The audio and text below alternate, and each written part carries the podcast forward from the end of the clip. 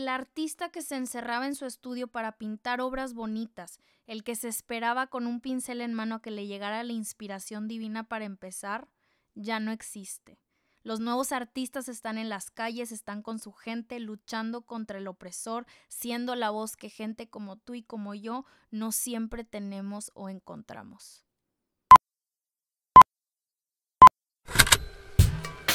Con Hablemos Arte vamos a hacer que hablar de arte sea algo común, aunque no sea nada común y que sea de todos, no solamente el experto. Te lo juro que no te vas a aburrir. Buenos días a mi gente bonita, hablemos arte. Espero que estén súper bien el día de hoy. Muchas gracias por estar aquí escuchando todo lo que tengo que decir otro miércoles de podcast. Y hoy nos vamos a ir directito al tema de la semana. Vamos a platicar de un tema el cual tenemos que estar hablando y que los mexicanos traemos muy, muy fresco. Y es el arte como protesta. Para mi gente de otros países, por si no están enterados de lo que pasó esta semana, México ha tenido unos meses difíciles. Eh, los feminicidios en el país solamente van en aumento y se ha convertido en uno los lugares más peligrosos para ser mujer. Debido a esto, el domingo 8 de marzo, que fue este domingo pasado, el Día Internacional de la Mujer, se hicieron protestas en todos los estados, en muchos lugares alrededor del mundo también, buscando que estas protestas cambiaran algo. Y el día lunes de 9 de marzo se llevó a cabo el primer paro nacional de mujeres en México, que ni una, esto significa que ni una mujer salió a las calles, entró a redes sociales, utilizó el metro, llegó al trabajo, como muestra de solidaridad a aquellas que nunca lo volvieron a hacer. Y hoy quiero hablar de esto. No voy a hablar del tema tal cual, pero quiero que reflexionemos en las consecuencias de lo que pasó no quiero hablar del tema de las protestas, sino el arte como protesta, ¿no? Los efectos que tiene esto, las paredes pintadas, los carteles levantados, las frases escritas. Hoy al terminar este podcast vas a saber exactamente qué es el arte protesta, cómo identificarlo, en qué formatos existe, vas a saber por qué es necesario, por qué se necesita un espacio para este en el mundo del arte y finalmente vas a saber qué límites existen para este. O sea, Roberta, ¿se vale vandalizar paredes, romper vidrios y grafitear monumentos justificándolo, llamándolo arte? Vamos a desmenuzar los tecnicismos, les voy a dar algunos ejemplos y terminaré dándoles mi opinión, eh, mi propia reflexión y opinión del tema como en cada episodio. Así que bueno, vamos, corre y se va corriendo con el arte como protesta. Esto siempre ha existido, no es novedad. ¿Y qué es? Se los voy a explicar muy rápido. Es un término muy amplio que engloba muchas cosas, porque pueden ser trabajos creativos producidos por un artista, algún activista, inclusive un grupo dentro de un movimiento social. No necesariamente tiene que ser alguien estudiado o alguien con un historial artístico, porque inclusive este tipo de arte siempre evita estar asociado o aliarse con alguna institución, galería o sistema comercial, porque el arte como protesta tiene como objetivo llegar a las masas. No se quiere limitar a un nivel socioeconómico, religión o país. Y ok, teniendo claro esto, lo que a mí más me gusta de este tema o la razón por la cual pienso que es algo increíble es que no se cierra un solo medio o no se cierra una sola disciplina, que es esto precisamente lo que les acabo de decir, porque no se quieren limitar nada más a un grupo de personas eh, para que llegue el mensaje, ¿no? Eh, este, el arte como protesta traspasa los límites de los géneros artísticos. Puede ser graffiti en la calle, puede ser una obra contemporánea en un museo, en, un en una galería, un póster, una pintura, una escultura, hasta una canción. Porque podemos poner el ejemplo del himno feminista que se escucha en todos lados, El violador eres tú, con una letra poderosísima que invita a cualquiera que la escuche a que reflexione lo que está pasando, ¿no? Y otro ejemplo un poco más comercial eh, es la canción que escuchabas en el 97 de Molotov, Dame todo el power, que es una crítica al gobierno de México, de quienes están en el poder, quienes no hacen nada para cambiar la situación. La canción incita eh, una revolución a cambiar las cosas, solucionar el problema de raíz y abrirnos los ojos. Yo sé que es Molotov, una banda que tiene una fama poco curiosa, pero Pongamos de lado las maldiciones o las jergas mexicanas, la canción sirve como protesta. Porque usan el espacio público para abordar cuestiones sociopolíticas para criticar, incentivar la participación ciudadana y ser un medio para lograr un cambio social. Y yo creo que aquí es donde nos podemos preguntar, ¿y que esto no fue exactamente lo que pasa con Guernica, esta obra impresionante de Picasso? Que em, te voy a hacer, voy a hacer una pausa rápida para explicar la obra por si alguien de aquí no la conoce. Guernica es la obra maestra de Picasso, mide 4 metros de alto por 8 de largo, es una monstruosidad esta gigante. Y en su tiempo Picasso la hizo para el pabellón de la República Española en 1937, eh, porque quería retratar el bombardeo de los alemanes en la ciudad de Guernica en España. Él pintó soldados muertos, mujeres en un grito, hay caballos sufriendo, toros, palomas que están en fuego. Es una escena que te deja sin palabras eh, porque retrata este caos que pone en evidencia la tragedia de esta guerra, ¿no? La obra la hace Picasso toda en blanco y negro, dándole una sensación como de fotografía de periódico y darle una sensación también como de realidad y amarillismo que vemos en los medios. Eh, les prometo que voy a hacer un podcast dedicado puramente a esta obra para desmenuzarla centímetro por centímetro porque vale muchísimo la pena y hay muchas cosas que tenemos que decir sobre ella. Pero retomando el tema, Guernica y el arte protesta, el objetivo de esta obra fue activar el chip en la sociedad para generar un cambio fomentar la participación ciudadana en un diálogo y elevar la conciencia de lo que estaba pasando, ¿no? Guernica sigue siendo tan relevante todavía hoy en día y es tan importante porque seguimos viviendo en Guernica.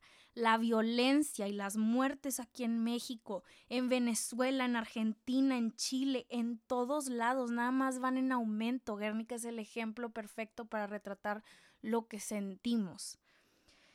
Eh, estos últimos años, en, eh, y digo especialmente en América Latina, creo yo, han habido tantas situaciones políticas que han hecho que organizaciones sociales, individuales y colectivas se levanten en armas y salgan a las calles. El arte como protesta hoy nos sirve como resistencia, nos exige un cambio y nos hace abrir los ojos ante las injusticias desde la perspectiva de un artista, que todavía yo creo que esto es más valioso, ¿no? Y digo, y no nos tenemos que ir tan lejos. Guernica es un ejemplo famosísimo en España, pero tenemos varios aquí en México y se los voy a recordar. En los años 20 nos encontramos en la época de la revolución, con una sociedad que la mayoría era analfabeta. Nadie sabía leer ni escribir y la gente tenía tan poca educación para poder entender qué era lo que estaba pasando, que el gobierno se aprovechaba de esto, ¿no? De gente que no sabía nada y fue el trabajo de Guadalupe Posadas que logró comunicar ideas acerca de los abusos por parte del gobierno y le enseñó a México la situación de opresión que estaban viviendo con el régimen porfirista mediante el arte. Y si Guadalupe Posadas no te suena eh, tal cual, vámonos con nombres más conocidos. Diego Rivera, Clemente Orozco, Siqueiros, los muralistas mexicanos. Ellos de verdad que oh, también es un tema que voy a tocar en un podcast porque, híjole, hay tanto que decir, pero ellos fueron los que le apostaron al arte mexicano y al pueblo mexicano. Les terminó costando su libertad en muchas ocasiones.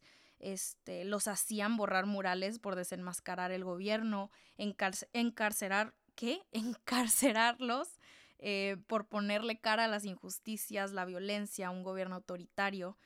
Pero el arte, aquí es donde nos damos cuenta, el arte fue el único canal y el único medio por el cual se pudo haber, se pudo hacer visible lo que estaba pasando.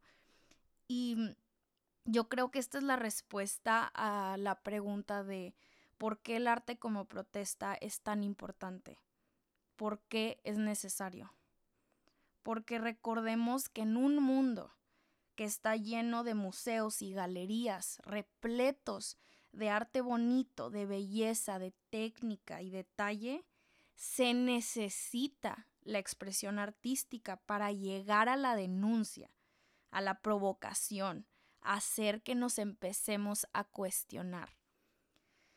Este, híjole, El arte yo creo que se convirtió, se, se ha transformado en una herramienta, no solamente como un medio de expresión, pero es una herramienta para la lucha social y política, donde la opresión y la injusticia se levanta en armas, llega el arte y las traduce en resistencia.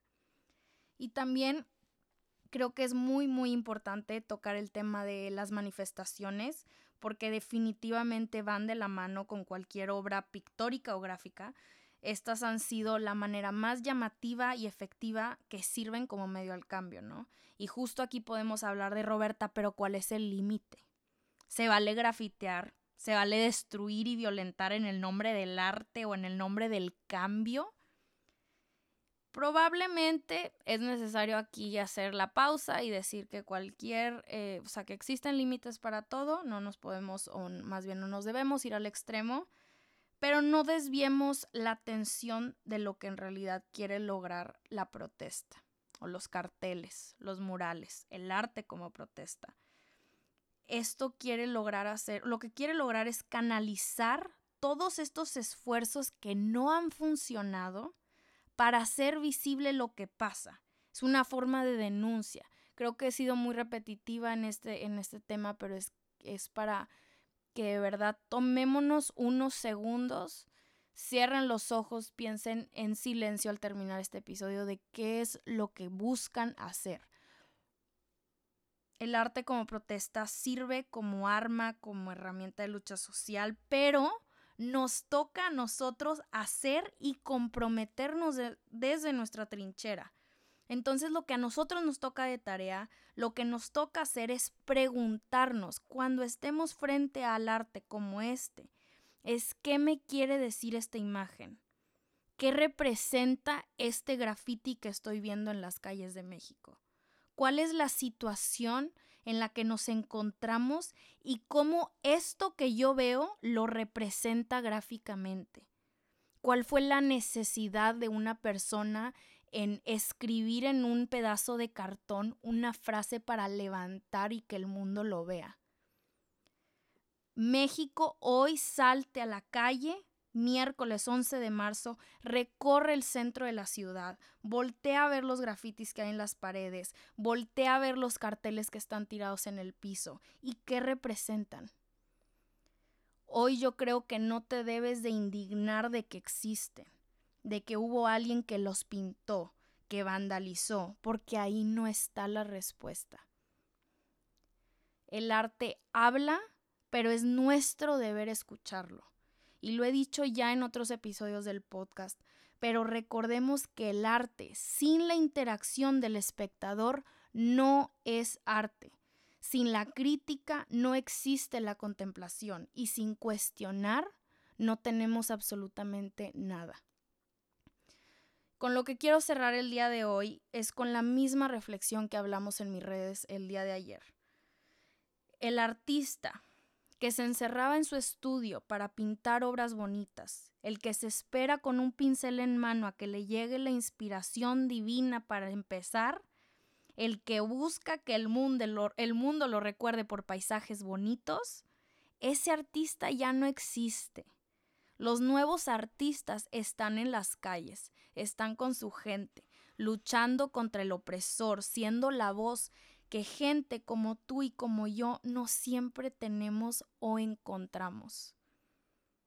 El arte ya no, ya no tiene espacio en las paredes de los museos o en las paredes de gente con dinero. Y yo creo que no hay nada más bonito, no hay nada con mejor mensaje que una obra de arte que se actualizó por su momento histórico. El ángel de la independencia en Ciudad de México ya no representa lo mismo. Los edificios del gobierno ya no los vemos igual.